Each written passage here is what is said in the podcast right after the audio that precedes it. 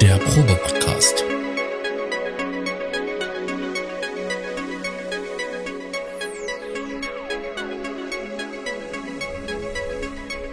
Ein Podcast beim gemütlichen Talk im Proberaum.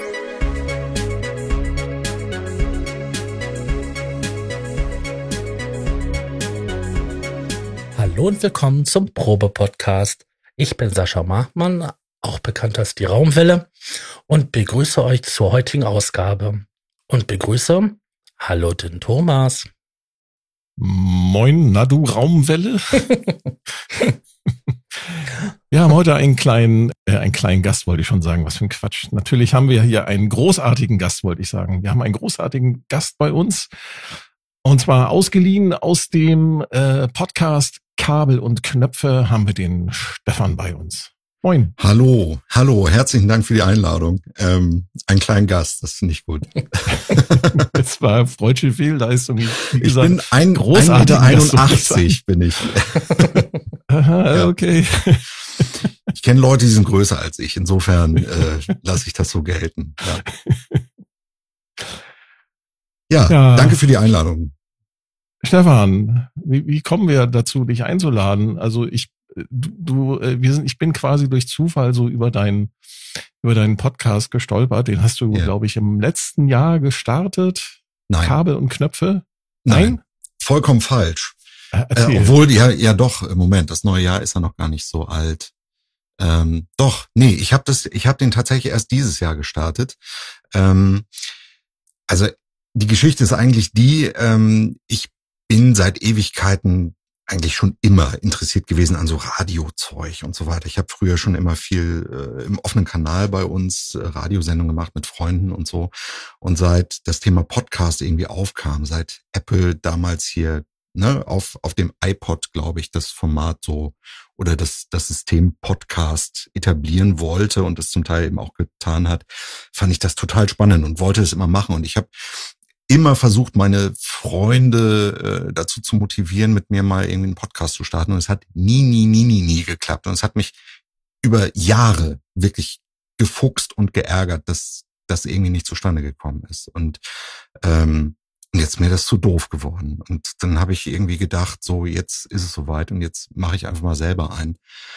Ähm, ja, und jetzt habe ich, ich glaube, es ist wirklich erst einen Monat her oder so, ähm, den Kabel- und Knöpfe-Podcast gestartet. Die Idee dazu hatte ich wohl schon ein bisschen länger im Kopf, also ähm, vielleicht auch rührend aus meinem ähm, YouTube-Kanal, den ich habe. Ähm, da mache ich seit einigen Jahren ja so ein bisschen so Synthesizer, Vorstellungen, Live-Jams, so ein bisschen rumgenörde, ne, was was wir alle irgendwie so machen. Und ähm, ja, das, da habe ich gedacht, okay, das Konzept hält irgendwie auch für einen für einen Podcast her. Und dann habe ich mir so ein paar Geräte geschnappt, die ich ähm, stehen hatte und die ich gut finde und fand und finde.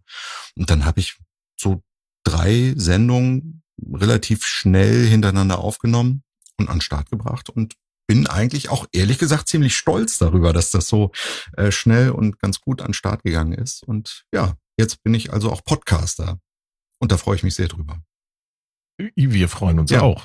Ähm, mhm. äh, lustiges Konzept. Du machst äh, relativ, äh, machst das relativ kompakt, machst eine halbe Stunde ungefähr mhm. immer und stellst dann in jeder Folge ähm, quasi dein, dein, äh, dein eines deiner Lieblingsinstrumente vor. Äh, genau. Das Ganze ist äh, ich finde das sehr kurzweilig. Also ich habe mir jetzt die, die aktuellste Folge, das ist die, äh, die hast du heute am 303-Tag, 3. Ja, März. Ja, falsches, äh, falsches Gerät dafür benutzt für den Tag heute. Ach komm, es ist auch eine 303. Das Obwohl, das stimmt, das stimmt. Später äh, kommt noch eine Demo mit einer 303 drin vor. Ja. Genau, du stellst einen Boss RE20, das ist ein Effektgerät, stellst du vor. Genau. Ja. Den habe ich allerdings noch nicht gehört. Ich habe es nicht geschafft heute. Ich wollte, ich hatte es mir vorgenommen auf dem Weg von der Arbeit. Ja. Ich habe es dann doch irgendwie nicht hinbekommen. Das ist ja nicht ähm, so schlimm. Wie das Leben eben manchmal so spielt. Ähm, es ist aber, es macht einfach Laune, dir zuzuhören, weil du da wirklich mit viel Werbe, wie man so schön sagt, mit, mhm. mit viel Liebe äh, einfach da, ja, einfach frei von der Leber erzählst. Und das ähm, ist einfach herrlich, dir zuzuhören. Das freut mich sehr, dass du es sagst. Aber ähm, es macht mir äh, andersrum genauso viel Spaß, weil ich ähm, da auch immer noch selber total begeisterungsfähig bin. Ne? Also ähm, ich erlebe das ja immer wieder, also wie wahrscheinlich ihr auch. Ne? Also wenn man sich so an so ein Gerät ransetzt und äh, dann Zeit und Raum vergisst, weil man, weil man da dran rumspielt und das ausprobiert und so, das ist einfach, eine wunderbare Sache, so in diesen Tunnel zu gelangen und so für sich mit, mit dem Gerät eins zu werden. Das ist eine ganz tolle Sache. Und das, ja, aber das nebenbei dann auch noch zu erzählen, das schaffe ich nicht. Ja, äh, musste ich, musste ich aber auch ein bisschen lernen. Also wir haben ja jetzt gerade schon, bevor der Podcast losging, auch so ein bisschen erzählt, so, ich komme ja ursprünglich aus Nordfriesland, aus Husum. Ähm, und äh, du, lieber Thomas, wirst wissen, ähm, dass die Leute von da, und das gilt sicherlich auch für Hamburg, tendenziell eher so ein bisschen maulfaul sind. Ne? Also schon nicht so schnell aus der Hüfte schießen, was äh, Worte allgemein angeht. Jo. Und so war ich, ne? Und so war ich eigentlich auch. Und ich bin dann aber irgendwann so nach Köln gezogen und im Rheinland musst du einfach reden. Ne? Also da, da kommst du gar nicht weiter, wenn du nicht redest. Also, das ist mir anfangs hier auch passiert. So, ich saß mit mit Leuten, die ich dann kennengelernt hatte, irgendwie in der Kneipe und habe nichts, also mir fiel auch nichts ein. Ich wusste so nichts zu erzählen und so Smalltalk war mir vollkommen zuwider. Und irgendwie habe ich mir dann vorgenommen, Junge, du musst, du musst reden. und ähm, ja, irgendwie hat es dann geklappt. Und ähm, vielleicht kam mir dann auch so ein bisschen zugute, ähm, also jetzt den Bogen gespannt zu dem YouTube-Kanal und eben auch zum, zum Podcast. Ich habe eine Zeit lang für den Music Store gearbeitet in Köln und ähm, war da eigentlich nur angestellt als Grafiker. Aber im Music Store ist es so, dass ähm, die damals einen sehr, sehr aktiven YouTube-Kanal hatten. Und äh, eigentlich wünschte sich der Chef das immer so, dass alle äh, Angestellten, die dort irgendwie äh, Profis oder oder oder sagen wir mal so so äh, eine gewisse Kenntnis von Gerätschaften haben oder ob es jetzt Gitarren oder oder ein Schlagzeug oder sei es ein Effektgerät haben, dass die Videos machen. Und ähm, das Ding ist aber, dass die allermeisten Leute da überhaupt keinen Nerv drauf haben. Also die wollen das nicht, die wollen irgendwie ihren Job machen und die wollen keine Videos machen. Ich meine, das ist natürlich auch immer eine Hürde, ähm, sich vor die Kamera zu stellen und wirklich auch so ein bisschen abzuliefern. Ne? Also das machen ja die ja, wenigsten ist, gerne. Wenn man dazu verdonnert wird, mhm. ist das schon eine echte ja, Nummer. Ich stelle genau. mir das gerade in meinem Job vor, wenn, wenn mir da gesagt wird, hier, mach mal ein Video über äh, das und das Thema, dann, ja. dann bin ich auch jedes Mal in der Defensive und denke so, äh, was soll das? Genau, genau. Das, das ist, und, äh, da muss man echt Bock drauf haben, das stimmt. Ja, und das, das wollten eigentlich die wenigsten. Und ich habe mich aber immer so ein bisschen auch, ja, ich weiß nicht, ob es wirklich Ärger war, ähm, über die Synthi-Demos, die der Music Store zu der Zeit hatte. Aber ich habe irgendwie gedacht, so, das kann ich irgendwie besser. Und dann habe ich, das ist vielleicht auch eine etwas arrogante Herangehensweise daran, aber ich habe dann so gesagt, so, hier, ich würde das doch gerne mal ausprobieren. Und ähm, zu der Zeit kam, glaube ich, die diese Boutique-Sachen von Roland gerade auf den Markt. Also da gab's die, ähm, äh, wie heißt die denn? TR 09, ne, der 909-Klon. Mhm. Und ich meine auch die TB03 kam da gerade. Mhm. Und ähm, dann habe ich gesagt, komm, lass mich das mal ausprobieren. Und das hat wirklich gut funktioniert. Und ähm, ich meine, beim Video ist es ja so, das ist ja auch beim Podcast so, du kannst ja beliebig viele Takes eigentlich machen. Ne? Also wenn du äh, dich versprichst oder irgendwas nicht so funktioniert, wie du dir das vorstellst, kannst du alles nochmal neu machen. Und äh, zu der Zeit hatte ich einen Kollegen beim Music Store, der da sehr fit war, was Videoschnitt anging. Und er hat es dann auch gut hinbekommen, ähm, dann kurzweiliges Video draus zu machen. Und das hat irgendwie alles ganz gut gefruchtet. Und es gab recht gute Resonanzen da drauf. Und es war erfreulich. Es hat Spaß gemacht und es kam Feedback drauf. Und das hat mich irgendwie beflügelt. Und ja, so bin ich dann irgendwie dabei geblieben. Auch nach der Music Store Zeit. Genau. Ja, großartig. Tja. Genau, du, du hast nämlich auch tatsächlich ähm, noch einen YouTube-Kanal und zwar dort ähm, als Dirtbox. Als Dirtbox Jams heißt das Ganze, weil ich glaube, Dirtbox war letztendlich äh, vergeben als Benutzername.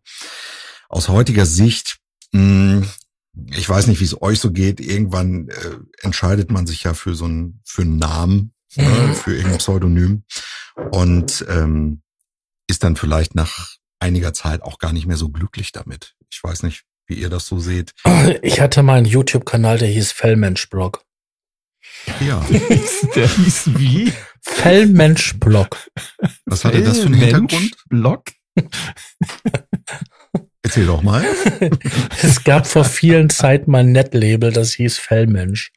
Und ähm, ja, dann hatte ich dann irgendwann mal auch angefangen, halt eine Seite zu machen. Dann irgendwann mal zog da auch ein Blog mit ein. Und dann habe ich mir überlegt gehabt, ja, jetzt machst du auch noch ein paar Sachen so ähm, auf YouTube. Ja. ja, und dann gab es dann die, die Seite Fellmensch-Blog. Ja. Fellmensch. Das ist ein cooler ja, Name. Warum nicht? Warum nicht? naja, aber äh, also diese ähm, äh, der Name Dirtbox kommt eigentlich daher, weil also es kommt aus einer Zeit, wo ich ähm, große Ambitionen hatte, live zu spielen, also so kleine Live-Sets zu machen. Und ähm, das Konzept dahinter war, ich wollte gern das komplette Equipment, was ich dafür nutze, in eine Kiste stecken können. Also hauptsächlich eben bestehend aus so Gadget-Synthesizern und Kram. Ne? Also so die Volcas zum Beispiel passen da gut rein. Oder ja, weiß nicht, ein Digitakt hatte ich da, glaube ich, auch noch drin. Also es passte alles irgendwie ganz gut in, in eine Kiste rein. Und äh, Dirt, weil ich es gerne ein bisschen dreckig haben wollte. Also da ging es thematisch schon, also einfach. Gemeint um, ist der Klang, liebe Zuhörer. Ja, genau. Das, was ihr wieder denkt, ihr kleinen Schweinchen. Nein, nein, nein, nein. Ähm, also ich wollte einfach so dreckigen Acid machen. Also so. So einen rotzigen Sound. Genau, so einen rotzigen Sound. Keller, Nebel, Strobo, sowas. Ne? Also genau das. Ja, genau, genau das. Ähm, ja, und das ähm, passte irgendwie auf dieses Projekt zu der Zeit irgendwie ganz gut.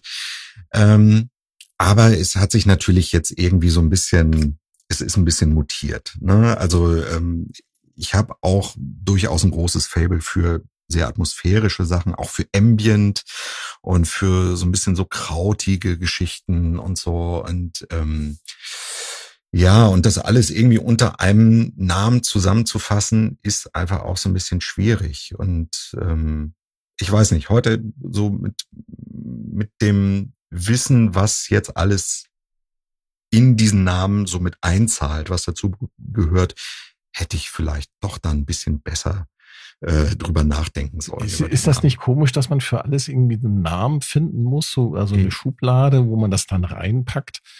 Das ist, ich finde es auch, also ich tue mich da immer wahnsinnig schwer mit mir, da irgendwelche Pseudonyme oder überhaupt äh, Songtitel oder Albentitel irgendwie auszudenken für den, für den mhm. Kram, den ich da so mache. Ich würde am liebsten einfach nur die Musik irgendwie äh, auf Bandcamp online stellen und mhm. am besten alles ohne Titel oder so. Keine Ahnung. Ja. Vielleicht nur mit Nummern oder mit, mit Hexadezimalzahlen einmal. Mach doch V4-Adressen. Ja. Ginge. Das, das ist nur relativ schwer googelbar. Ne? Jeder Song also, eine IP-Adresse. Das genau. ist auch geil. Ja, cool. Genau. Ähm, ja, also dem, dem Gedanken bin ich nicht so fern, weil, ähm, also, wie gesagt, ich komme ursprünglich auch so ein bisschen aus so einem, so einem 90er Jahre Techno. Ne? Und da ging es ja viel auch darum, um eine Anonymität. Ne? Also äh, Musik kam damals ganz oft so von White Labels. Ne? Einfach so Platten, wo nichts drauf stand. Und es ging da viel einfach so um die Party an sich, aber es war keine Frage nach, ähm, nach Namen. Ne? Es gab auch keine Stars. So die Stars kamen dann erst später so mit keine Ahnung, Westbam, Marusha ja, und so weiter. Ganzen, ne? Mit, mit der Clubszene dann. Ja, genau, genau. Also dann, dann etablierte sich das alles. Aber so vom Herzen her bin ich wirklich so bei diesen anonymen Keller-Raves, ähm, wo es um nichts ging, außer irgendwie um die Sache an sich. Und da hängt auch heute irgendwie noch mein Name, äh, äh nein, mein, mein Name Herz. dran, Herz. genau, mein Herz hängt da dran. Und ähm, ja, so wäre es mir eigentlich auch lieber. Und das, was letztendlich jetzt draus geworden ist, so das ist mir manchmal schon wirklich auch ziemlich fremd. Ja. Mhm. Ähm, aber trotzdem finde ich es gar nicht so verkehrt, wenn man jetzt wirklich gezielt, ähm, sagen wir mal, einem, einem Künstler folgen will oder also ich orientiere mich schon natürlich an Namen. Ne? Und wenn ich höre, keine Ahnung, sagen wir mal, Anthony Rother. Weiß ich nicht. Anthony Rother weiß ich, okay, da kriege ich einen coolen Elektro. Ne? Also einen wirklich sehr straighten Boom-Chuck Elektro. So. Und wenn ich jetzt aber, sagen wir mal, eine, eine Ambient-Nummer ähm, hören will, dann orientiere ich mich eher an Raumwelle. Raumwelle, genau. ähm, ja, oder, ne, also. Ist das so? Sascha, sag mal, machst du Ambient? ja. Ich glaube, bei dir sind das eher so die Drohnen-Sachen, ne? oder? Nee, ich habe schon so Ambient-mäßige Sachen ja. äh, im Angebot. Aber ich teile das, ich teile das jetzt nicht so auf, sondern ich mache alles unter einen Namen und ich ja. bin da pragmatisch. Ja, okay. aber ich, also ich glaube, bei dir findet, das kommt halt immer drauf an, ne? Also wenn man, wenn man sich, ähm, ich sag mal, etablierte ähm, Künstler anschaut, so FX Twin zum Beispiel, ja. um als Beispiel zu nennen, der Richard D. James. Bei dem kann man, den kann man ja nicht in eine Schublade packen, bei dem hast du ja alles, ne? Das finde ja, ich eigentlich sich, auch gar nicht so schlecht. Der hat sich das aber auch ähm, verdient. Ne? Also so, der kann sich das, der kann sich das leisten. Und ich glaube, ihm ist es auch egal. Ja. Der macht richtig. einfach. Ja. Aber wenn du, sagen wir mal, eine ganz kleine Nummer bist und dich irgendwie auch platzieren möchtest, ich meine, also ähm, grundsätzlich ist es zwar so, ich mache natürlich Musik um, also aus eigener, aus eigenen Stücken, aus eigener Freude, aber ich freue mich natürlich schon, wenn das auch Leute erreicht. Ne? Und ähm, und wenn man dann irgendwie einen Namen definiert, wo dann andere Leute sich dran orientieren können, dann finde ich das schon auch irgendwie hilfreich. Ja, na klar. Das ist, das ja. ist quasi äh, so ein Markenname dann, ne? Schon. Dann weißt du, du, weißt dann, was draufsteht und dann ja. weißt du ungefähr, was drin ist. Und wenn da halt mhm. ein, ein, buntes Potpourri drinne ist, dann ist da ein buntes Potpourri drin. Aber das ist dann auch genau. okay, glaube ich. Ja, wichtig ist halt nur, dass, dass man sich selber da halt, wenn man sich denn so vermarkten möchte. Ja. Ich meine, wir, ähm, der Sascha und ich, wir sind ja nur die äh, ähm, jung gebliebenen äh, äh, Hobby-Synthesisten. Ja. Mit gehobenem Anspruch. Hm. Aber dilettantischen Sachverstand. ja, genau. Ja, aber das ist doch okay. Ich meine, aber wenn man, wenn man das weiß, dann ist das doch gut. Ja. Naja, wir scherzen immer so ein bisschen damit. Ne? Wir haben natürlich auch unsere Erfahrungen. Und hm. Ja, ich finde es, ähm, ja, ist schon, ist schon, ist schon gut, wenn man, wenn man sich dann irgendwie dann für einen Namen entscheidet. Nee, mir fällt's halt, wie gesagt, mir fällt's halt auch, äh, mir fällt's halt schwer. Ja. Da. Also ich meine, ich habe auch für verschiedenste Nebenprojekte auch tausend Pseudonyme, ähm, die mir alle jetzt gar nicht mehr einfallen. Aber, ja, äh, wollte ich gerade fragen. Hast du denn ja. da noch den Überblick? Also nein, nein, überhaupt nicht. Aber ich kann mal. Ähm, ich, ich hatte früher auch äh, verschiedene Nebenprojekte unter Namen für. Ja. Also äh, so Effect Twins mäßig, das war Level 77. Lost Web war so richtig ähm, ähm, so Psytrance. Ja, ja, so Sachen. Ja. Also ich habe äh, ein Elektro-Pseudonym, das heißt äh, Kraftbert. Genau, den kenne ich auch, ja. Ähm, dann ähm, äh, so ein Singer-Songwriter-Ding, was ich auch mal irgendwie gemacht hat, es nennt sich Stefflon und das System. Dann habe ich eine Zeit lang auch mal so ein bisschen mich im Schlager versucht. Ähm, weil ich gehört habe, Schlager sei die einzige Musik, wo noch ein bisschen Geld drin stecken würde. Das stimmt übrigens nicht, wenn man äh, eine kleine, ein kleines Licht ist. Das habe ich unter dem Namen Ricardo Galant gemacht und als ähm, Frank Carlos. ähm, ja, und dann gibt's eben noch Wie so ein kommt ihr alle nur auf diese Namen? Ich habe immer nur so komische Namen. Also bei, bei Frank Carlos haben mir meine Eltern erzählt, dass ich äh, ursprünglich mal so heißen sollte. Das war wohl in der, in der engeren Auswahl, dass die mich Frank Carlos nennen wollten. Ich kann das bis heute nicht ganz verifizieren, ob meine Eltern sich dann Spaß erlauben. ich konnte das nie so richtig ergründen. Aber ich dachte, das wäre zumindest ein guter Name für ein Schlagerprojekt. Oder? Das klingt ja. so ein bisschen wie Andreas Martin oder so. Ähm, ja, aber da muss er schon so ein bisschen so irgendwie, also Italo-mäßig auftreten mit den Namen. Ah, I ja, ein Italo-Projekt habe ich natürlich auch mit einem Freund zusammen. Das ist Stefano Ebene. ähm, Helge ja. Fischer. Und die Chöre, genau. oder wie? Ja. Ja, ja. Großartig. Also so das ist toll. Tausend, tausend. Aber, zu, Aber das, zu Namen kann ich auch noch was ist ja. Meine Mutter wollte immer einen Mark haben. Mhm. Aber nachdem sie einen Markmann geheiratet hatte, hat er sich das erledigt, weil Mark Markmann hört sich echt beschissen an. Ja, aber es gibt doch auch so Leute wie Dietrich Dietrichsen oder so. Ja. Ne? Oder Max Dax ist auch ein, äh, so einer der. Ja, meine, meine erste Tochter sollte, sollte ein Junge werden und ja. wir hatten schon ausgeguckt. Paul. Paul, Paul. Paulsen. Ja. ja, genau. Aber das ist ja auch nicht ungewöhnlich. Also, nein, also aber ernsthaft, äh, sie sollte einen Doppelnamen kriegen, den vom ja. Großvater, also Paul Janusz Paulsen. Ja gut, das geht dann wieder. Ja. PJP. Ja. Nein, aber ja, es ist dann Mädchen geworden. Überraschung. Paula. nee, sie heißt nicht Paula, sie heißt jetzt Sophia. Aber ähm, ich, ich bin mir nicht sicher. Ich habe die Geschichte gehört, dass die Tochter von Ben Becker heißt Dörte. Dörte Becker. Ich weiß es nicht, ob das stimmt. Müsste man tatsächlich mal äh, Wikipedia fragen. Ach, Eltern ja. können so grausam sein. Ja. Ja, aber ich meine, für einen schnellen Witz, was tut man da nicht alles, ne? Es ist ja so. Besser, ja. besser einen aber, guten Freund verlieren als eine gute Pointe. genau. Wie aber so Namensfindung finde ich relativ simpel. Ich gehe meistenteils über Synonyme. Als Beispiel? Du meinst Markennamen gehen vor allem über Synonyme. Nee, so bei, bei meinen Projekten oder so, wenn ich da einen Namen brauche oder ich brauche einen Titel für, für irgendwie einen Song, dann überlege ich mir halt so, um was es in den Song halt geht oder den Track. Und dann halt, ähm, okay, und dann gehe ich halt Synonym, also über die Synonymsuche und bastle mir das dann zurecht. Das geht ah. meistenteils über mehrere Hopser, aber irgendwann mal kommt es dann halt auf. Aber aber wenn du Musik machst, also ist das eine reine Instrumentalmusik, die du machst? Ja, klar. Ich ja. Gesang. Äh, puh.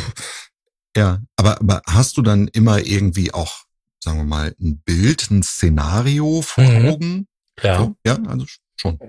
Also bei Cold Fields oder Empty Fields hatte ich dann ja. wirklich so in Datteln die Felder, wo halt ja. der, der Raureif drauf liegt Mhm. Und dann halt auch so, dass das Knistern und Klirren so von den Eiskristallen, wenn man da drüber läuft, ja. das spiegelt sich in, der, in den Tracks auch wieder. Okay. Ähm, wie, wie ist dann da der Ablauf? Gehst du zuerst über diese Felder und denkst so, oh, das wäre jetzt irgendwie eine geile Inspiration und ein guter, ein guter Weg? Oder sitzt du zu Hause, machst Musik und denkst, ah, da war ich doch neulich mal? Nee, das war so gewesen. Also das Beispiel für dort war, ich hatte so ein Soundpaket gefunden gehabt und da waren Klänge drin gewesen, die mich daran erinnert haben, wie das damals war. Ja. Und hm. diese Stimmung, dieses so, habe ich dann halt umgesetzt. Ja. Das Gefühl, was ich damals hatte. Weil mich dieses Soundpaket daran erinnert hat. Hm. Ja, das kenne ich, kenne ich aber auch, ja. Oder manchmal ist das wirklich so, da sitze ich dann da so in Schwelge in Erinnerung und dann, ja, ergibt sich das so, ne? Also, ja. Da biege ich mir die Sound zurecht, wie ich sie brauche. Hm.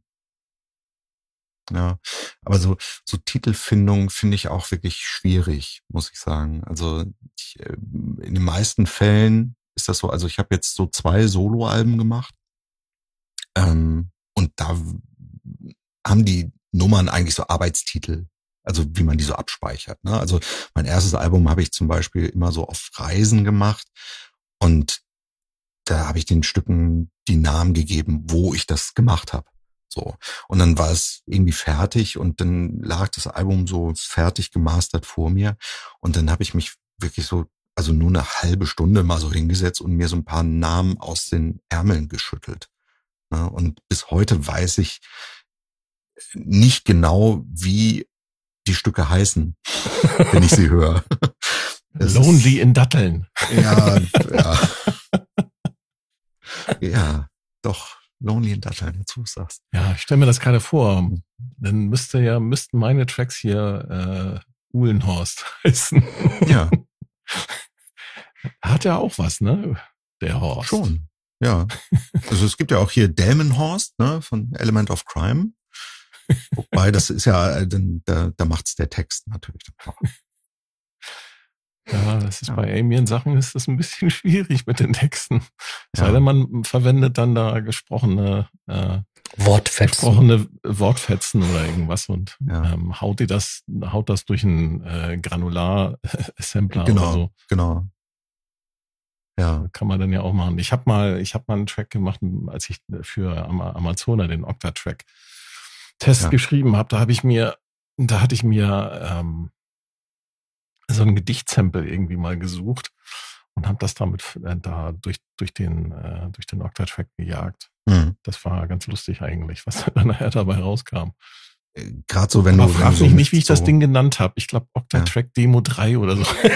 Das ist so ein ganz guter Name. pragmatisch. Ja. Weiß jeder, was gemeint ist. Vor allem du findest das relativ schnell dann wieder. Ja, irgendwann muss man das Zeug ja hochladen dann. Ne? Also da mhm. schlägt dann der Pragmatismus zu und das ist so, das ist dann so im norddeutschen Blut, steckt das dann so ja. drin, ne? dass man dann halt ja sich dann ein bisschen da pragmatisch an die Sachen hält, ne? Ja. Und nicht so viel rumschwurbelt. Also ich habe einen, ja, es ist eher so ein Mitschnitt. Ähm, da ähm, sind, also ich habe diesen Mitschnitt, das ist quasi ein Live-Set, ähm, so unterteilt in verschiedene Tracks, wo ich so dachte, hier äh, passiert jetzt irgendwie was Neues, das könnte ein neuer Track sein. Und die habe ich tatsächlich so benannt nach der, nach der Zeit, also nach den, nach den Zeit und Frames quasi. Ne? Und das sind also wirklich dann nur Zahlen. Ähm, und das reicht aber für mich auch. Und manche Leute finden das sogar edgy. Also irgendwie so, wow, guck mal, der, der macht nur Zahlen und so. Und das finde ich dann irgendwie auch okay. So, ja. Kraftwerke Numbers. Genau, genau. Ja, Kraftwerk ist natürlich immer auch ein riesen, riesen Quell der Inspiration, auch heute noch, ne? Ja, ich hatte mir vor, äh, vor ein paar Tagen hatte ich mir dann auf Spotify mal ähm, so ein paar ältere ähm, Alben von Kraftwerk angehört. Ja. Und da schossen die Ideen sofort wieder in den Kopf, ne? Ja, ist so. Das ist gar nicht in Worte zu fassen, was die geleistet haben, ne? Mhm. Ja. Also ich habe auch, ich glaube, Kraftwerk sind so die, die ich in meinem Leben am aller, allermeisten gehört habe. Und ähm, ich habe immer mal wieder so Kraftwerkphasen, wo ich, wo ich wirklich so wochenlang nur Kraftwerk höre. Und dann ist auch wieder gut, dann ist so ein, zwei Jahre höre ich die dann gar nicht mehr und dann komme ich aber so wieder zurück und dann habe ich wieder so lange Zeit, dass ich wieder nur Kraftwerk höre. Und jedes Mal bin ich mega begeistert über das alles. Also ganz toll. Bei mir ist das Kraftwerk und Underworld. Underworld? Ja. Mhm. Ja, also da steckt ja auch eine Menge drin bei Underworld. Mhm. Die haben wie, ja auch wie erklärt ihr euch das? Weil ich muss gestehen, dass ich mit Kraft, ich finde Kraftwerk auch cool. Ich habe auch gerne die, die alten Sachen von denen gehört. Aber mich inspiriert das überhaupt nicht. Also null, muss ich gestehen. und ich denke so, ja. ja. ich bin ein Model und ich sehe gut aus, ja, coole Nummer, aber ich, ich habe jetzt dadurch jetzt nicht irgendwie fünf Millionen neue Ideen, sondern da, da, da muss ich gestehen, da bin ich tatsächlich eher so der, der Yellow-Fan oder Jean-Michel Jarre oder keine Ahnung, Vangelis, äh, wie, wie kommt's, dass Kraftwerk so, so eine, so eine Inspirationsquelle ist? Was, was macht also, das aus? Ich finde, ich finde, das Model ist tatsächlich auch das schwächste Kraftwerkstück überhaupt, weil das irgendwie ein relativ banaler Popsong ist, finde ich so. Aber bei Kraftwerk waren es eigentlich immer die großen Konzepte. ne, dass äh, jedes Album sich einem ähm, ja auch mit unterwegweisenden Thema gewidmet hat. Ne? Also nehmen wir Computerwelt. Also, na gut, das ist natürlich wirklich das Paradebeispiel überhaupt. Ähm, dass es da um die Zukunft und wie äh, die Menschheit zukünftig mit Computern umgehen wird und so. Und alle Stücke sich daran orientieren an diesem Thema. Dazu dieses wirklich einzigartige Artwork. Und wenn du irgendwie jetzt äh, heute noch siehst, was die ähm, auch in den Live-Shows da draus machen. Ne? Also ich meine, was heute so aus Kraftwerk geworden ist, kann man so drüber streiten. Ähm, aber trotzdem ist das immer noch so sehr, sehr straight und konzeptionell einfach bis ins kleinste Detail ausdefiniert. Mhm. Und das, das beeindruckt mich. Und was auch hochgradig interessant ist, wenn man die, wenn man einen Track nimmt von denen, sag ich mal jetzt ähm, die Roboter zum Beispiel, mhm. dann die erste Version, dann halt die Version, diese 97 rausgebracht haben mhm. für dieses In the Mix Album und so weiter man stellt diese Veränderung fest, dass das immer wieder mhm. so den aktuellen Sound angepasst wird. Ja. Und äh, ja. wie gut das gemacht ist. Mhm. Ja, also ich, ich muss sagen, dieses Mix-Album, das, naja, also das war natürlich schon auch irgendwie so ein bisschen am Zeitgeist der 90er so orientiert. Ne? Also manche, mhm. manche neuen Versionen fand ich nicht ganz so gelungen. Andere aber wiederum total. Also ich finde hier Trans-Europa Express hat da wahnsinnig äh, zugelegt. So, also das, das ist ja regelrecht brutal geworden. Ne? Also wie das scheppert und wie das Metall da nur so. Ja, so, wie heißt das? Bollert, Metall, ne? Metall auf Metall oder so. Das, ja, man genau, hört das richtig. Abzug und so. Also mhm. großartig. Ne? Und ähm, das ist ja davon aus politisch, ne? Wenn man ja. darüber nachdenkt, ne? wenn man denkt, so mit welcher brutalen äh, Gewalt hier Europa. Ja. Ähm, ja, absolut, absolut. Also und das äh, da liest du wahrscheinlich auch gar nicht so falsch mit. Also das steckt alles da drin. Und selbst wenn sie es vielleicht ähm, nicht so offensichtlich gesagt haben, ich meine, es liegt natürlich auch immer so ein bisschen im Auge des desjenigen, der das Ganze hört oder äh, dann eben so ähm, ja wahrnimmt. Ne? Da ist äh, dann trotzdem immer noch viel Raum für Interpretation. Und das macht es total komplex und spannend, finde ich. Also, ja, Kraftwerk, Kraftwerk, Kraftwerk. Thomas, du sagtest, bei dir ist das mehr so dann ähm, Yellow und so? Ja. Ja, wobei ich finde es eigentlich relativ schwierig zu sagen, dass mich Musik von anderen Menschen irgendwie mh, hm, inspiriert. Ich klar, ich habe mir, also ich habe viel ähm, Ja, Vangelis, äh, alles Mögliche, was aus der Richtung kam, das habe ich viel gehört als Kind und das hat mich natürlich geprägt und die ganze 80er Jahre ähm, neue deutsche Welle, das hat mich natürlich auch ähm, massiv von meinen Hörgewohnheiten beeindruckt, genauso wie das, was ähm, ich sag mal hier Sven Feth, ne, Elektriker Salsa und Dinge. Off. Das, das, ja, genau, genau. was Off da gemacht hat. Und äh, das hat natürlich einen ziemlichen Impact gehabt auch auf, mein, auf meine, ich sag mal, meine Musikerziehung. Ähm, aber so mittlerweile ziehe ich eigentlich aus anderen Leuten Musik wenig Inspiration. Vielleicht bin ich auch einfach zu alt, ich weiß es nicht. Verfolgst du denn heute noch, was Jean-Michel Jarre so macht? Ja, und ich, mir gefällt das Zeug nicht, was er jetzt ja. macht. Also ja, genau. Also ist das nicht mehr, ist nicht mehr so mein, ist also er hat mich bei, ich sag mal, seit Calypso, das ist mhm. ja so 90er Jahre, hat er mich quasi abgehängt. Also ich, ja. Ist nicht mehr so mein Geschmack. Ist auch in Ordnung. Man muss ja mhm. nicht, man muss ja nicht immer alles dann gut finden von jemandem. Ne?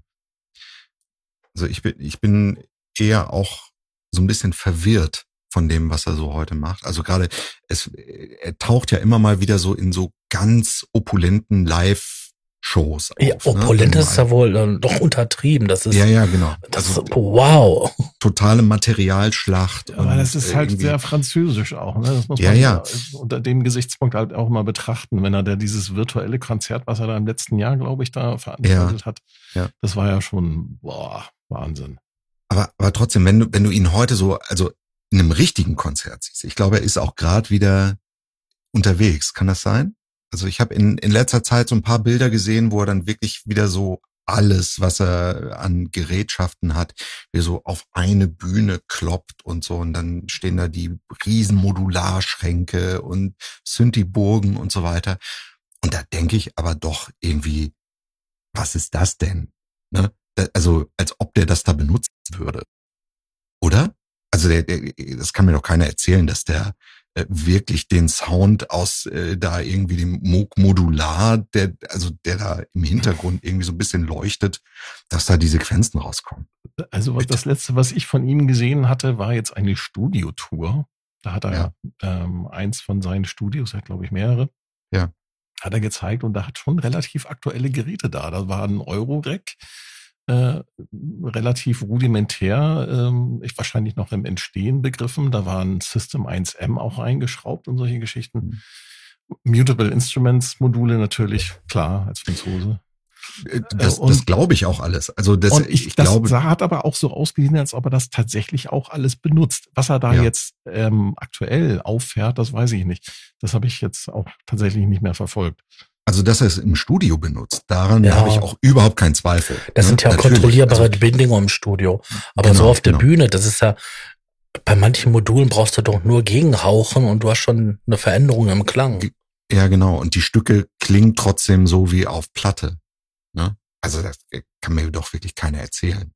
Vielleicht läuft da irgendwo eine DAT-Maschine oder ein P3-Player. Oder ein Ableton. Meinst ne? du? Mit so Der hat ja eine Weile, eine Weile hat er ja hier Oxygen und, und ähm, Equinox hat er ja äh, nochmal aufgeführt mit mhm. den alten Instrumenten. Das hat er, ich, ich weiß nicht, wie viele Jahre lang er das gemacht hat, ein oder zwei Jahre lang. Das war sehr aufwendig, hat er erzählt. Ähm, ich hatte damals die DVD davon, von diesem mhm. Konzert mhm. und äh, hinterher haben sie ihn halt dann auch nochmal so eine Stunde lang interviewt. Dann hat er so ein bisschen erzählt. Und das fand ich schon sehr faszinierend, die ganzen alten Synthesizer dann nochmal zu sehen. Und da hat er die tatsächlich auch alle live gespielt. Und ich glaube nicht, dass er das jetzt noch tut. Also es wäre aber, sehr aufwendig aber, für ihn, wenn er das machen würde. Ich glaube, da hat er auch keine Lust mehr drauf. Ich meine, wie alt ist er jetzt? 70? Ich meine, er sieht ja sehr gut aus, ne? Ja. ja, das stimmt. Ja, sieht wirklich sehr gut aus. Aber trägt auch jetzt immer eine Sonnenbrille, ne? Oder? ich weiß es nicht, keine Ahnung. Ab, ab, irgendeinem, ab irgendeinem Alter werden Künstler so, die ähm, äh, haben dann so Accessoires. Hier, Westernhagen hat auch so eine Brille. Ja, Brille, Handschuhe. Ähm, so äh, Schal, mhm. Hüte. Seltsam. Werden wir auch mal so? Warum macht man das? Kaschieren. Ja, ja weiß ich also nicht. ich trage gerne eine Mütze, weil ich keine Haare auf dem Kopf habe und die ist wärmer. Dann ist mir der Kopf wärmer. Ich kann mir durchaus vorstellen, dass sie später irgendwann auch mal einen Hut tragen. Tritt Phil Collins noch auf? Ah, Phil Collins. Ähm, Weil er kann ja nicht mehr Schlagzeug spielen, wegen nee. hat er irgendwas mit den Händen. Ja, Phil Collins ist vor allem so in den letzten Jahren äh, seiner Karriere zum richtig harten Alkoholiker geworden. Ach du Scheiße. Ja, ja, also der war ja wahnsinnig äh, umtriebig und erfolgreich und so weiter. Und dann rutschte der wirklich so in wirklich späten Jahren so richtig hart ab mit kurz vorm Koma und so weiter oder dass er sogar im Koma lag oder so. Ich habe mal seine Autobiografie gelesen, die ist wirklich sehr, sehr gut und auch äh, durchaus unterhaltsam. Äh, Phil Collins scheint ein ziemlich cooler Typ eigentlich zu sein, also sehr sympathisch. Ich habe das immer gehasst, was der gemacht hat. Also so diesen diesen Radiopop von Phil Collins, das war für mich immer so das Feindbild Nummer eins. Aber das aber, mal, aber ein Ding, aber ein Ding ist von Sachen richtig geil. Also. In The Air Tonight, das ist da wohl. Oh, ja, gerade das finde ich total schrecklich. Also, ich ich habe eher gedacht an sowas wie äh, Lamb Lies Down on Broadway. Ich weiß oder? noch, wie ich im Sandkasten saß und dann meine die Nachbarsjungs da mit ihren äh, Ghetto Blaster dann diese Extended Version gespielt haben und ich saß da nur so, was ist das Geiles? Ich das liegt an den Drums. Das liegt, ja, das liegt an den Drums, ja. an ja. Gated Reverb Drums. Ja, einmal das und dann auch der Vocoder-Effekt, wenn der da mhm. singt und der die Hallfahne falsch rumläuft. Das und stimmt, ich so, ja. das hatte ich zu dem Zeitpunkt noch nie gehört. Und ich bin so mhm. immer zu meiner Mutter hingerannt und habe gesagt, Mama, Mama, mach das Radio lauter, die Roboter. Ja. No? Ja. Also aus, aus der, ähm, also mit, mit Abstand, so aus heutiger Sicht, kann ich das auch wirklich alles sehr gut wertschätzen. Ne? Also auch vielleicht nach der, nach der Autobiografie, dass ich die gelesen habe. Aber damals habe ich das echt gehasst. Ne? Weil, also naja, im Norden beispielsweise vor dem Internet gab es eben nur NDR 2 und Radio Schleswig-Holstein, was man mhm. hören konnte. Und die was? haben natürlich. Bei dir gab's Radio Schleswig-Holstein. ja, ja. Äh, aber viel mehr auch nicht. Kennst ne? du noch Sender Zitrone, Herbert Hoffmann? Äh, nee. Äh, nee, nee, wie heißt er noch? Ist der Herbert Hoffmann? Herbert Hoffmann? Rüdiger Hoffmann? Rüdiger Hoffmann. Rüdiger Hoffmann. Aber das, das, der ist der, hier Ostwestfalen-Lippe kommt der doch her, oder? Der War hier, das so? Äh, ich weiß das nicht. Ich weiß nur, dass wir den, äh, das an, also mein Bruder hat mir erzählt, dass der angeblich mit einem Piratensender in Norddeutschland angefangen hat. Aber nicht bei uns. Und denn nachher haben sie ihn immer äh, im NDR gespielt, weil sie ihn da irgendwie ins Programm hm. gehoben haben. Nee, Die kleine Dachkammer. Nee, nee, das sagt mir nichts. Also ich, so das kleine, das, ähm, da muss ich denken an Chris Howland. Ja. Der hatte, Boah. der hatte immer so eine, so eine genau. Oldie-Sendung. Richtig. Ich weiß gar nicht, ob auf NDR oder ob es wirklich RSH war, als Mr. Wie hieß der? Mr. Pumpernickel? Mr. Pumpernickel. Mr. Mr. Pumpernickel, ja. Genau. Und ich glaube, er hat da auch so ein bisschen mit kokettiert, dass er so aus so einem kleinen Studio so ein, ne? Ja. Ähm, ja, ja. Da kann ich mich gut dran erinnern. Wolf-Dieter Stubel, den kennst du aber noch. Der war NDR, ne? Oder? Der hat den ja, Club war, gemacht. Ja. Und der hat nachher die ganzen Maxi-Versionen immer gespielt. Der hatte so eine Sendung, wo, wo er, ähm, ich weiß nicht, ich weiß nicht mehr den, den Namen der Sendung, aber er hatte eine Sendung, wo er dann, ähm, ich glaube 19 Uhr, ging nur eine mhm. Stunde und er hat immer die Maxi-Version von den aktuellen Pop-Hits Top ja. gespielt. Das war so geil. Das waren da aber nicht viele. Was doch, da waren, da waren, das war ja so die Zeit 80er Jahre, da waren hm. richtig, da kamen richtig geile Remixe raus. Ja, klar, aber die diese, hat ja alle dort gespielt. aber die Maxi-Version, die ging doch sechs Minuten, also konnte eine Stunde und das maximal zehn Stück spielen. Ja, aber ist doch egal. Es war trotzdem, du, hast ja keine Möglichkeit da, gehabt, da oben in Dithmarschen, hm. da irgendwie von Musik ranzukommen. Es gab ja, ja keine Plattenläden. Ich meine, was gab's denn da an Plattenläden? Nix. Karstadt gab's da. In Husum gab's. Äh, in Husum gab's Karstadt. In Heide gab's kein Karstadt. In Husum gab's noch Cadillac. In Heide gab's ähm, Böttcher. Ja. Da gab's aber nur äh, Klamotten und Spielzeug. ja. Cadillac. Rocks Off, den gibt's immer noch. Das ist ein gebraucht äh, Plattenladen. Ähm, aber ja, da gab's nicht viel, ne? Ich hatte den Vorteil, dass meine Tante was mit einem ähm, DJ in Dortmund während ihrer Studienzeit was angefangen hatte. Ja. Und der konnte die ganzen krassen Sachen besorgen. Ja, geil. Ja. hat ihr bestimmt auch immer Tapes aufgenommen und so. Ne? Klar, die, das war, oh Gott, das war endgeil. Ja, vor ja, glaube ich. Vor allem ja. wieder so, so langsam der Techno kam und ich, ich oh Gott. nur Samstagabend Willem aufnehmen. Ah, Willem. Willem. Da, selbstverständlich. Der Mann mit der geilsten Radiostimme aller Zeiten. Ja, das, das ist so, ja. Leider viel zu früh gestorben, ne? Ja, ja. Aber Willem war wirklich super. Ich äh, denke immer noch gern an den Otto-Film, ne? Wo er da äh, so einen Rocker spielt. Kennt ihr das? Ja, ich glaube, ich glaub, der erste Otto-Film ist das. Und Boah, der ist schon so lange her, dass ich den gesehen habe. Äh, und, dann, und dann kommt Otto in, in so eine Rockerkneipe, das, das Chrom de la Chrom. Und dann ähm, hört dann so die Musik auf und alle gucken, wie dann so, das ist ein schmächtiger Typ, also ne, Otto dann da reinkommt, also dicke Rocker in ihren fetten Kutten, Kutten und ne, so viel Leder und so. Und dann ähm, äh, sagt Otto dann so, um die, die Stille irgendwie zu brechen, so, was, was ist durchsichtig und klingt äh, und, und riecht nach Hase. Und, und dann das war Kaninchenfurz. Und alle, und dann äh, sind die beste Freunde und so. Und da spielt eben auch Willem mit. Äh, ah, ja. ja. Daher, aber Willem war natürlich auch mit Watt, ne, mit der deutschen Version von äh, Captain Sensible. Ja. Hier, genau. Watt. War, glaube ich, auch bei Dieter Thomas Heck, ne? Ja, ja. Ja. Ah, toll. Willem. Guter Typ. Ja. Ja, das ist so Radio pur gewesen, ne? Ja, was die, ja, ja. was der NDR damals aufgefahren hat. Ich weiß nicht, Mhm. ich kann mir vorstellen, in anderen Landesteilen gab es bestimmt ähnlich coole Programme, aber ich sag mal ja. so, das Radio heutzutage ist Mhm. Lichtjahre Richtig. von der Qualität entfernt, die es, es damals in den 70er, 80er Jahren hatte. Das ist Absolut. sehr, sehr schade, finde ich. Absolut. Was Eigentlich. ich Dafür auch so ein bisschen jetzt eigentlich zuständig, oder? Ja, ja, ja, richtig.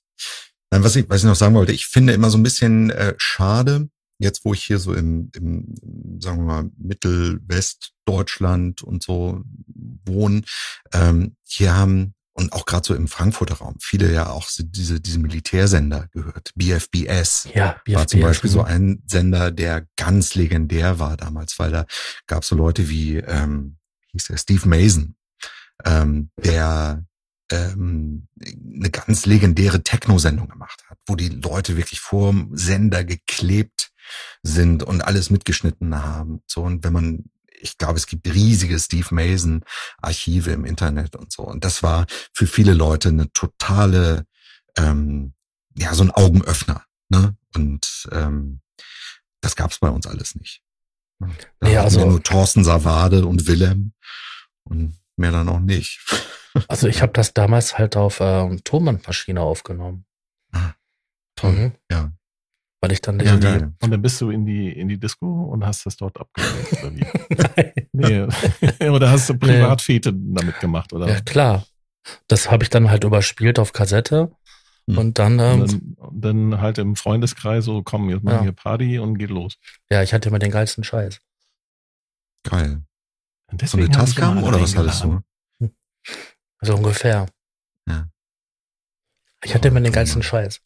Vor allen Dingen wurde immer gefragt, sag mal, wie machst du das, ne, dass die, dass die keine, dass die nicht reinlabern und hier also der Song so langsam rein, ne, kommt. Ja, Mhm. das war ja alles nur Aufnahmetechnik. Ich habe das ja aufgenommen und dann halt später per Hand überspielt und dann konnte dann, mein Vater hatte Das so ein einfache, einfaches Mischpult und dann konnte er dann Feder so langsam aufschieben und dann, Hm. Da hast du die einfach rausgeschnitten, die Genau. Sprecher. Ja, weil sie hat, das haben die im Radio früher nämlich gerne gemacht. Ich weiß nicht, das machen sie heute, glaube ich, auch noch. Sie den mal reingelammert. Das ist sogar eine- haben, ne? das ist sogar eine, ähm, für die GEMA ist das sogar eine Vorschrift. Dass du halt, ähm, dass du reinlabern musst. Selbst wenn du als Podcaster jetzt Musik, äh, Rechte kaufst, musst du reinlabern. Nein. Ernsthaft? Ja, am Anfang und am Ende. Hm? Mhm. Du darfst auch jetzt nicht zum Beispiel eine Sendung machen, so, sag mal, ich mache heute jetzt ein Roberto Blanco Special. Dann darfst du nicht nur Lieder von Roberto Blanco spielen. Oh. Ey, die GEMA ist so, oh, was das angeht, was das angeht, ne? Für andere Sachen okay. Aber deswegen ist die GEMA für Podcaster nicht ähm, Vielleicht ist, zumutbar. deswegen, vielleicht ist deswegen die Radiokultur jetzt so, wie sie ist, wegen der GEMA. Kann das sein? Keine Ahnung. Ich dass glaube, nur noch die, so die, die, ich sag mal so, die Top 100 gespielt werden und alles andere wird ignoriert, weil sonst das zu teuer wird. Ich weiß es nicht. ich, ich glaube, die Radiosender, die sichern sich regelmäßig durch so Stimmungsbilder ab. Ne? Also Und die Top werden Deals. da Viel, Ja, aber staatlicher viel Umfang. Rundfunk, was willst du da, was guckst du denn da auf die Quote? Das ist doch total Banane. Die werden Hm. doch, die leben doch sowieso von GEZ. Da können die doch auch vernünftiges Programm machen, oder nicht? Ja, aber das hört halt auch keiner. Das, das stimmt also wenn doch du keine gar nicht. Reichweite Nein. hast, hast du keine Relevanz. Ne? Und Ja, aber du hast, glaube, doch, hast doch automatisch als WDR eine Reichweite. Ja, aber die Leute, die hören heutzutage alle Spotify. Die haben Spotify auf dem Handy, setzen sich ans Auto, Ja, weil koppeln, es nichts anderes gibt. ja, koppeln das und dann, Du hast ja, im Radio kommt ja auch nur, nur Mist. ja, aber ich kann, Meistens machst du es ja auch nicht mehr an. ja, deswegen, aber ich kann doch bei Spotify hören, was ich will. Aber viele wollen sich die, die Arbeit gar nicht machen. Also viele hören es ja so als Nebenbei-Medium. Ne? Mhm, irgendwie auf genau. der Arbeit Ja, oder stimmt. sonst Ja. irgendwie was. Und ähm, die meisten Leute sind ja auch anders als wir eigentlich gar nicht so richtig an Musik interessiert. Ne? Also die interessieren sich weder für Künstler noch für Songs. Die haben dann zwar so ihre Lieblingslieder oder was und äh, finden auch gut, wenn, keine Ahnung, äh, die setzen Backstreet Boys, ne? Die setzen sich ja auch nicht hin und hören das, sag ich mal, analytisch. Wenn, wenn du sag mal, sich hinsetzt, wie hat er das jetzt gemacht gehabt? Wie könnte ich es machen? Ja, genau. So, so und solche das Sachen. Ist, das ist aber keine echte 303, sondern nur eine von Behringer. Ja, ja, genau. ja, das stimmt. Da, da heizen wir uns dann natürlich als, als, ich sag mal, als ähm, Experten da. Ja. Wir sind die einzigen, die das irgendwie tangiert, dass das Ding vielleicht, dass die Kick äh, aus einer aus dem Digitag kommt und nicht aus einer 909. Ne? Das, genau, ja, wenn man das hört, aber schon, ja. das ist ja. ja. was anderes. Also dann die anderen hören das ja quasi, um sich zu berieseln lassen oder halt um halt ja. irgendwie unter runter. Genau. Und der Mensch findet, glaube ich, auch immer vor allem das gut, was er schon kennt.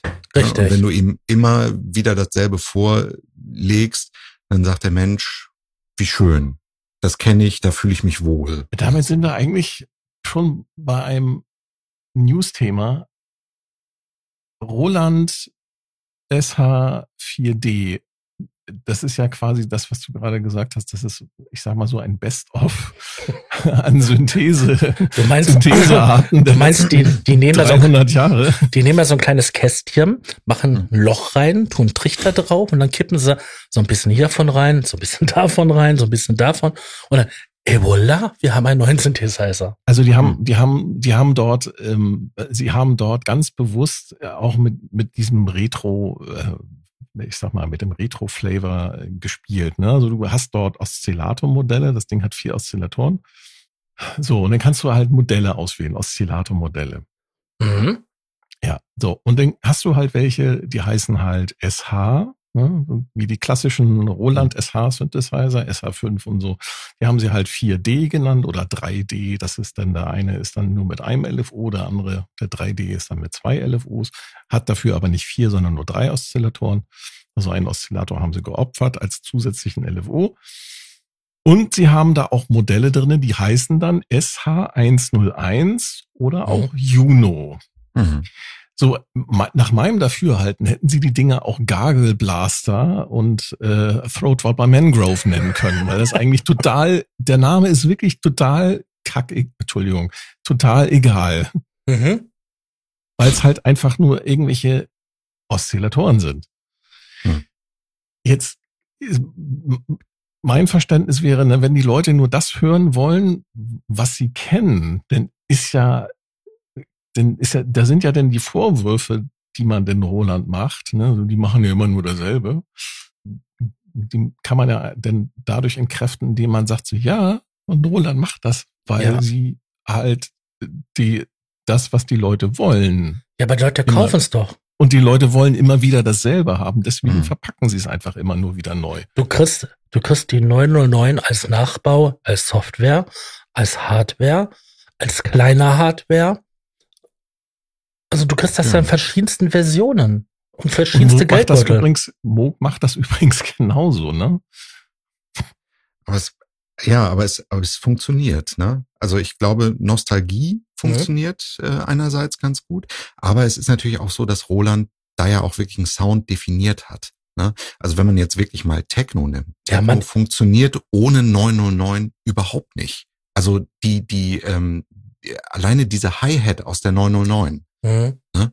Ähm, undenkbar. Also ja. Äh, ja. was heißt undenkbar? Natürlich kannst du drumherum arbeiten, aber das ist einfach ja, ein totaler Stand. Die haben, ja, hab die haben ja nicht nur Techno als Oberbegriff definiert, mhm. sondern ganze Genres. Acid. Ja, ja, ja. Acid ohne 303 wäre ja nicht denkbar gewesen. Genau, genau. Oder ja, auch Hip-Hop, ne? 808. Ähm, Wie ist denn das mit den neuen Musikgenres? Ich habe gestern auf Loop Cloud, nee, Cloud Loop, nee, Loop Cloud. Mhm. Ne, der, der hier Elektron hat ja für ihren Digitakt haben sie jetzt ja, ja, eine, ja. eine, native äh, Anbindung an Loop Cloud äh, implementiert. Das heißt, wenn du deinen äh, Digitakt äh, per USB an den Rechner angeschlossen hast und gehst auf Loop Cloud, dann kannst du direkt äh, die von Loop Cloud die Samples runterladen in deinen Digitakt. Mhm. Und ich habe mal geguckt, die haben da Musikgenres aufgeführt, die, die kenne ich noch nicht mal vom, noch nicht mal annähernd vom Namen her, so Future Pop und was hatten sie da noch? Action oder äh, was weiß ich, also irgendwelche Namen, wo ich mich frage, was definiert dann diese ich sag mal, aktuellen Genres? Weil Asset ist klar, 303, Techno 909, 808, 606. Was definiert diese neuen Genres? Also, ich meine, grundsätzlich bin ich total raus aus dem Thema. Das merke ich immer mehr. Ne? Aber also so das, das letzte Genre, was ich, was ich ähm, noch so wahrgenommen habe, Dubstep. Genau. Und äh, Dubstep gab es natürlich auch in mehreren äh, Varianten. Zum einen hast du diese Burial-Geschichten, die so ein bisschen ähm, deeper waren und, und ähm, durchaus angenehm. Und auf der anderen Seite hast du so Skrillex-Sachen. Ja, diese Skrillex. Oh, mit ne? diesen totalen äh, dissonanten Klamotten. Genau. Und die, die einfach total zerstört. Äh, totaler Bohrmaschinen-Sound. Ähm, gecuttet bis zum geht nicht mehr. Wirklich auf Anschlag produziert. Ne? Und ähm, da hat das irgendwie so eine Wendung genommen, äh, die ist, glaube ich, heute auch immer noch irgendwie präsent. Und ich meine, davon sind so diese ganzen Future-Dinger irgendwie auch so ein bisschen von. Ich habe das Gefühl, dass das irgendwie explodiert ist. Du hast jetzt irgendwie ja. so ganz viele Splitter-Genres, die alle irgendwie so komische Namen haben. Und das klingt aber für mich, für meine Ohren alles irgendwie immer noch wie Dubstep. Ich bin aber auch ja. ein alter Sack. Vielleicht liegt das. Ich glaube, das, das ist es auch. Also je, je weniger man sich mit solchen Sachen auseinandersetzt, umso gleichförmiger wirkt das irgendwie alles. Ne? Also für mich ist das nicht, ist das nicht aber auch schon damals so gewesen, dass du, wenn du da so eine Hausnummer hattest, dann hattest du, dann hat sich teilweise ein Hausgenre von einem anderen nur durch die, äh, durch die äh, durch die Triolen der Hi-Hat unterschieden teilweise. Nee, das gab es zwar auch, aber es gab ja auch diese großen Kategorien, so wie House, dann halt Vocal House, dann Deep House mhm. oder Dub House. Ja. Wo dann halt extrem halt dieser Dub-Echo-Effekt verwendet wurde oder Hall-Effekt. Ja. Mhm. Aber es gab ja. schon diese ganz Feinabstufungen, wo dann wirklich halt nur eine Triole in der Bassline. Ähm, Kennt ihr noch Robert Miles? Natürlich kenne ich den noch. Selbstverständlich. Klar. Was hat der denn gemacht? Ich weiß es gar nicht mehr. War das Haus? Na, das ja. nannte sich dann, glaube ich, Dreamhouse, ne? Genau, das war Dreamhouse. Wo, ja. Ja. Children war das war Dreamhouse. Children war sein erster Hit, ja. ja. Aber der hat ja vor, vor schon andere Sachen gemacht. Ja, na klar. Hm. Auch David Getter hat ja früher so ganz klassischen ähm, ja, wie nennt man den? Also ich würde jetzt auch so sagen, Haus im weitesten Sinne, aber so ganz vernünftig, also so ein bisschen so US-Haus, also Vocals, Pianos, äh, so ein bisschen, naja, French orientiert natürlich. Ähm, also durchaus vernünftiges Zeug. Ne? Mhm. Mhm. mhm. Ja. Also man merkt immer daran, dass also wenn man sich so, ich sag mal, so ein bisschen ältere Sachen anhört, ne, dann merkt man schon, also teilweise sind die Sachen wirklich zeitlos produziert. Mhm. Ne, also hier so ein ähm, New Order, irgendwie ja. irgendwas, das kannst du dir auch heute noch anhören. Das klingt relativ zeitlos. Und, und andere Sachen, muss ich feststellen, die sind, die klingen schon sehr ähm, in die Jahre gekommen. Ne? Wenn dann, wenn ja. da so die, das, wenn du da so, so die typischen ähm, Korg M1 Klaviere oder ah. DX7 Pianos oder also an M1 kann ich mich nicht satt hören, bis heute nicht. Ne? Nee, also das da Klavier und diese, diese Orgel. Die Orgel, die ist brachial geil. Das ist fantastisch. Aber ähm, wo wir, wo wir vorhin bei Sven Feld waren, also Off zum Beispiel, klingt total aus der Zeit gefallen, finde ich. Ähm, ne, weil, also da gibt's ja hier, wie heißt es, Elektrika Salsa. Ja. Ne? ja. Ähm, mit diesen Trompeten und ähm, das klang ja wirklich auch alles so sehr, also wir würden heute wahrscheinlich so Preset Sound ja, das Ganze ja. nennen. Ne? Ähm, und diese Rhythmen, die zwar irgendwie auch so ein bisschen, naja, ein Computerrhythmus war oder äh, so ein Sequenzerrhythmus, aber also total dünn eigentlich. Ne? Ja. Und da will heute kein Mensch mehr zu tanzen. Wobei die späteren Sven Feth Sachen, so wie äh, Mein Schweiß zum Beispiel, ja. das kannst du auch mhm. heute noch hören. Aber, ne? das, aber das ist natürlich Jahre Anthony Rother auch, ne? Dein Schweiß ist Anthony ja, Rother. Das stimmt. Da hat er mhm. ja mitproduziert. Ja, ja. Ja, aber auch bei anderen Sachen. Ja. Äh, die sind wesentlich anders produziert, aber das war ja auch eine andere Zeit, ne? Mhm. Und Sven Fate hat ja vor Off ja auch noch andere Sachen gemacht, die waren ja noch cringer. Mhm. Ist das so? Was ja. hat er vorher gemacht? Oh, ich weiß jetzt den Namen, ich habe ein ganz schrelliges Namengedächtnis, aber der hat vor quasi in so einer Electro-Wave-Formation ähm, mitgemacht und da hat er mehr oder weniger auch so die Hupfdule gemacht. Ja. Da gibt's ein paar Videos auf YouTube. Ähm, ja. Das ist ganz doch, doch. strange, also wirklich.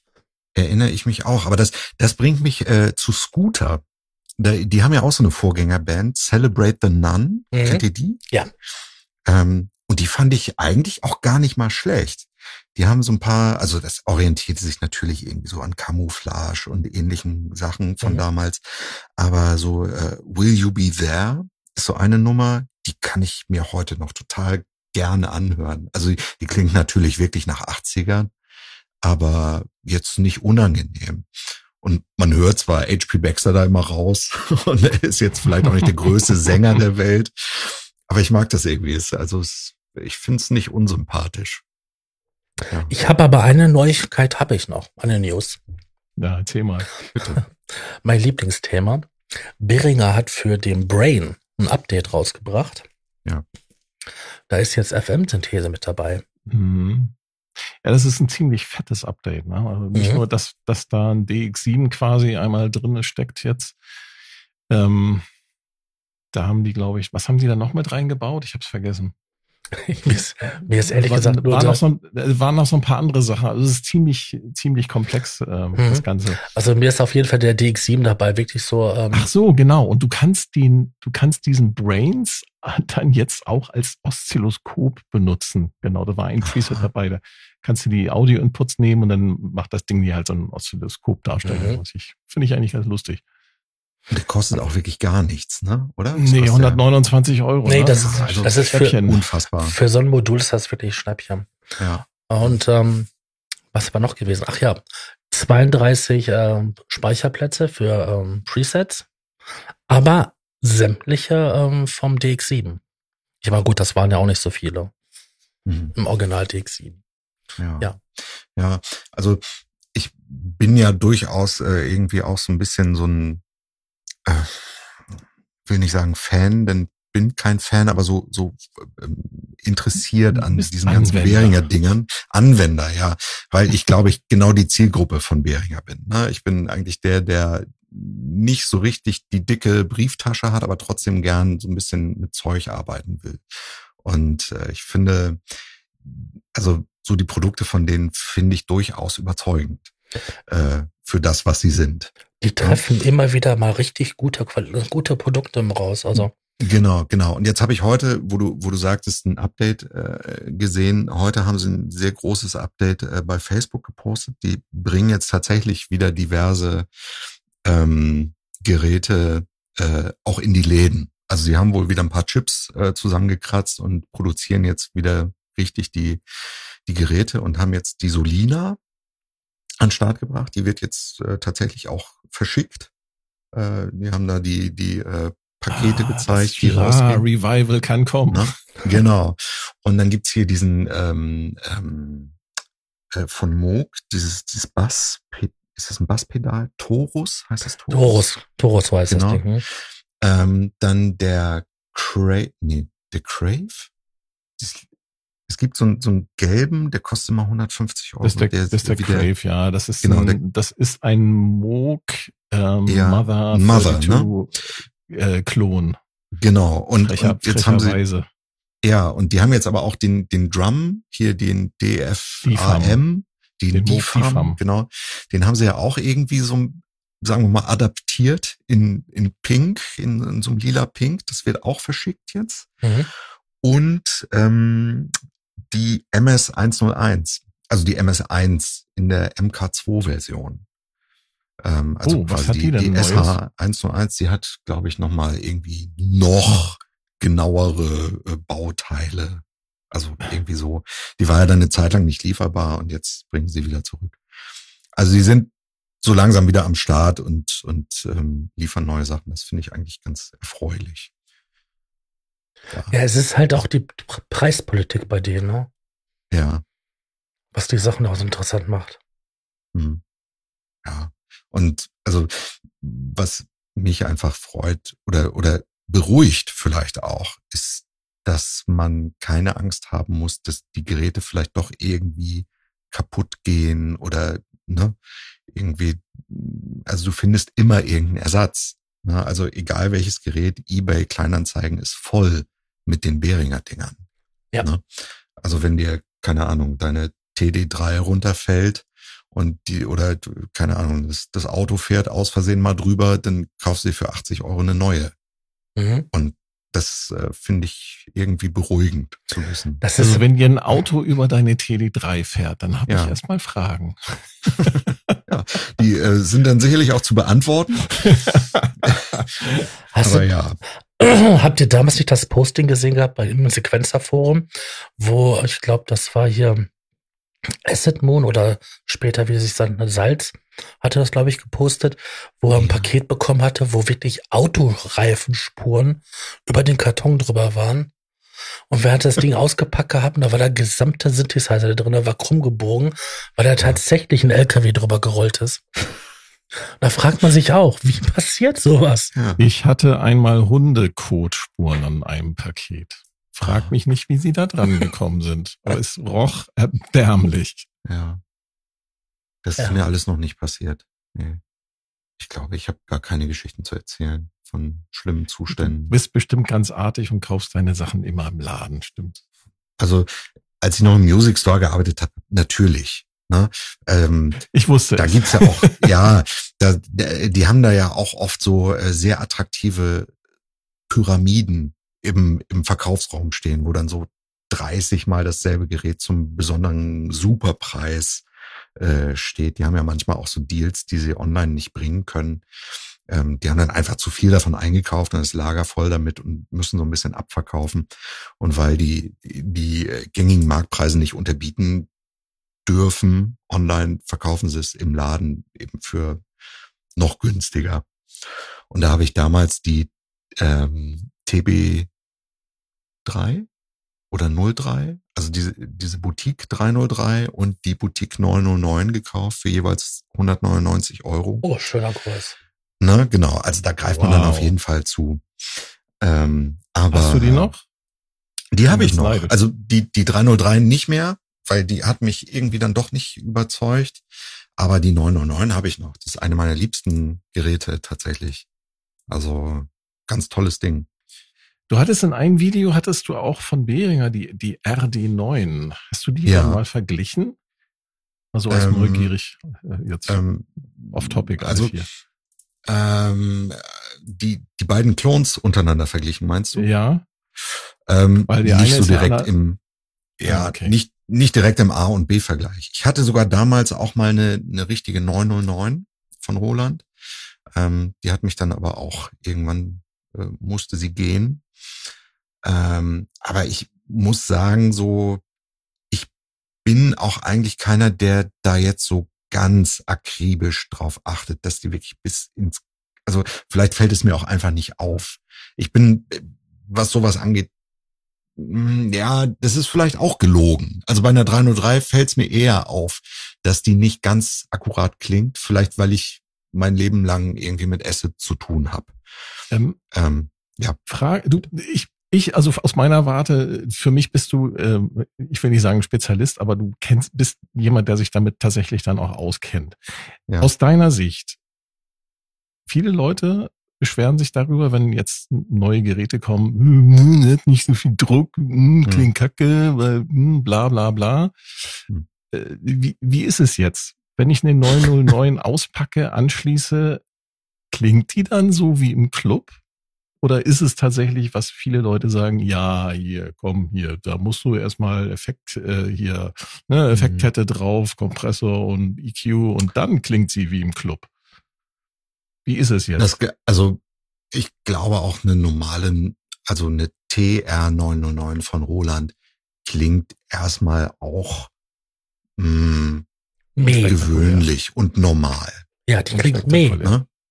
So. Und ähm, die richtige Magie geht da los, wo du, keine Ahnung, das Ding vielleicht auch ein bisschen falsch einsetzt. Ne? Also diese ganzen alten Produktionen von damals, das waren ja auch alles so Leute, die diese so, naja, es waren so Autodidakten im besten Fall. Ne? Es waren Leute, die einfach gemacht haben. Die hatten dann äh, ein Mischpult stehen und haben das Zeug da irgendwie angeschlossen und gemacht, wie sie meinten. Ne?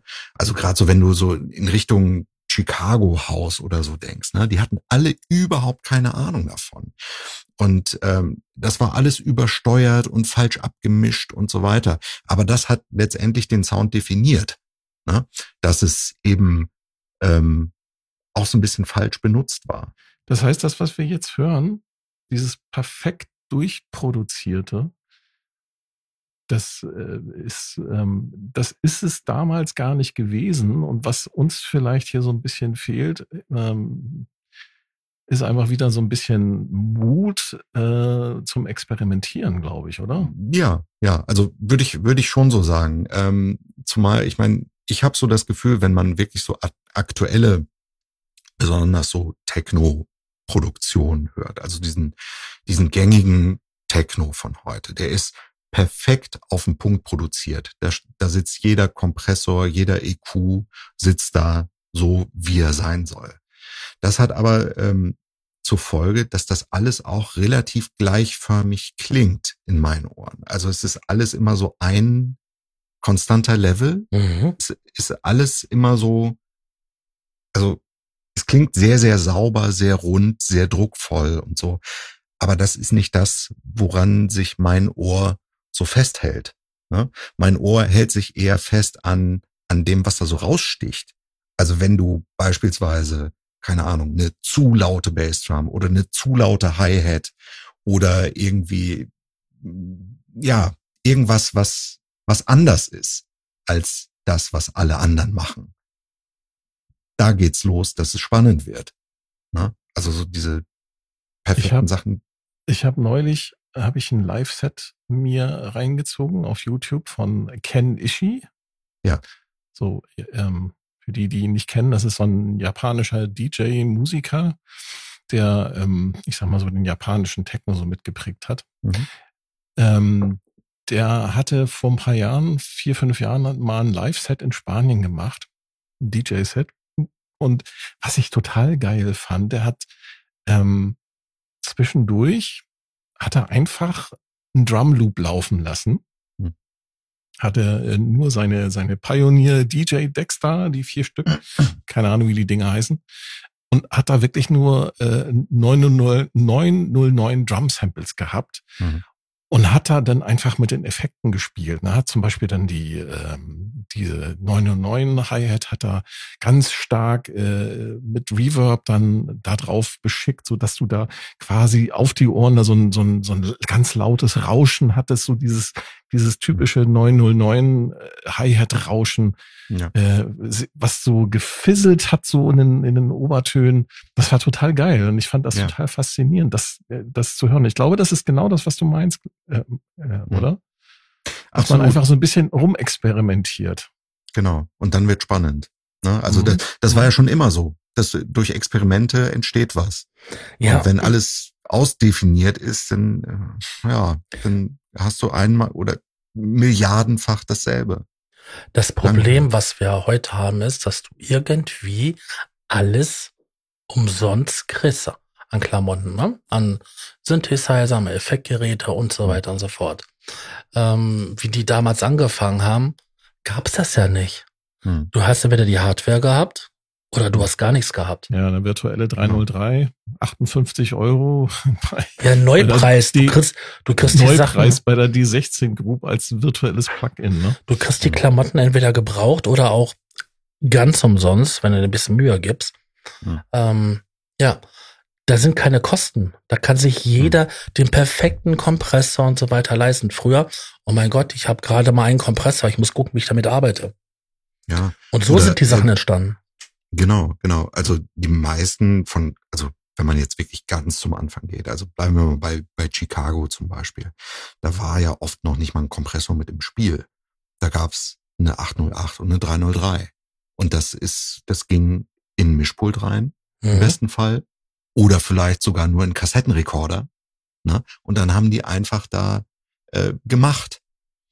Und, ähm, ohne irgendeine Ahnung. Das, das entspricht ja auch diesem Punk-Gedanken von damals. Ne? Leute, die eigentlich keine Ahnung von der Sache hatten, haben einfach gemacht.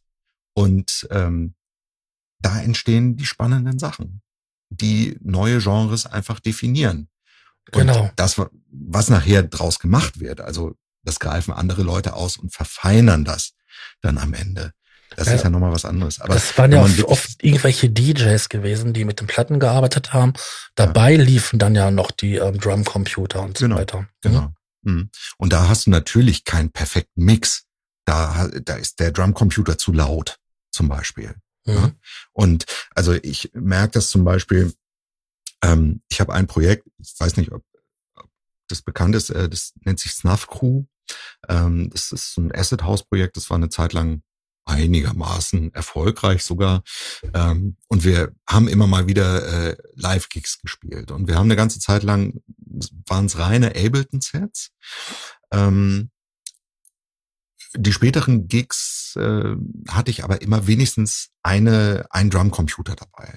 Meistens die T8 von Roland, weil da eben mehrere, ähm, mehrere Modelle drin waren. Aber meistens habe ich die 909 benutzt. Aber in dem Moment, wo die T8, nicht T8, TR8 heißt die, ne? die, äh, die grüne, die Aira, ähm, als die mit ins Spiel kam, da passierte richtig was. Ne? Also da wurde, da wurde plötzlich alles nochmal wesentlich organischer, viel brutaler auch. Ne? Also die Leute, man, man konnte das an den Leuten ablesen dass die wesentlich mehr darauf eingestiegen sind, weil eben die Hi-Hats zu laut waren, weil die Bassdrum viel zu übersteuert war, weil die viel zu breit war auch, mhm. viel zu bassig und so. Und das ist das, was die Leute einfach kickt, wo man sich dran festhalten kann. Ja. Mike Ich finde, das ist, ja. genau, ich finde, das ist ein total geiler Abschluss mhm. für diesen Podcast hier. ne? Stefan in the house. Ja. Er hat das Mikrofon. In Rage geredet hier. Ja. Nein, das ist eigentlich, ja, was soll ich dazu sagen? Dem kann man nichts mehr hinzufügen. Leute, geht raus, schnappt euch ein paar Geräte, macht Musik, macht Punk, was auch immer, worauf ihr Bock habt. Genau. und, nicht, und, und, alles, alles vergessen, was es gab und äh, nicht sich andere Leute genau. gucken, wie die das machen, sondern einfach Ganz machen, genau. was man meint. Richtig. So. So muss das gemacht werden. Genau. In diesem Sinne, schaltet auch beim nächsten Mal wieder ein, wenn es heißt. Der Probe-Podcast beim gemütlichen Talk im Proberaum. Ich sage Tschüss. Tschüss. Ja. Ich sage auch Tschüss. Und Danke, hört Stefan. mal wieder Kabel und Knöpfe. Ja, und überall, wo es ja, Podcasts ja, ja. gibt. Auf jeden Fall. Hört Kabel und Fall. Knöpfe, hört Probe-Podcast und, und den Probe-Podcast. Genau. Und Musik. Danke, Stefan, dass du da warst. Hat Sehr gerne. Danke für die Einladung. Gemacht. Danke. Ja, mir auch. Vielen ich Dank. sag auch Danke. Bis, Bis dann. Tschüssi.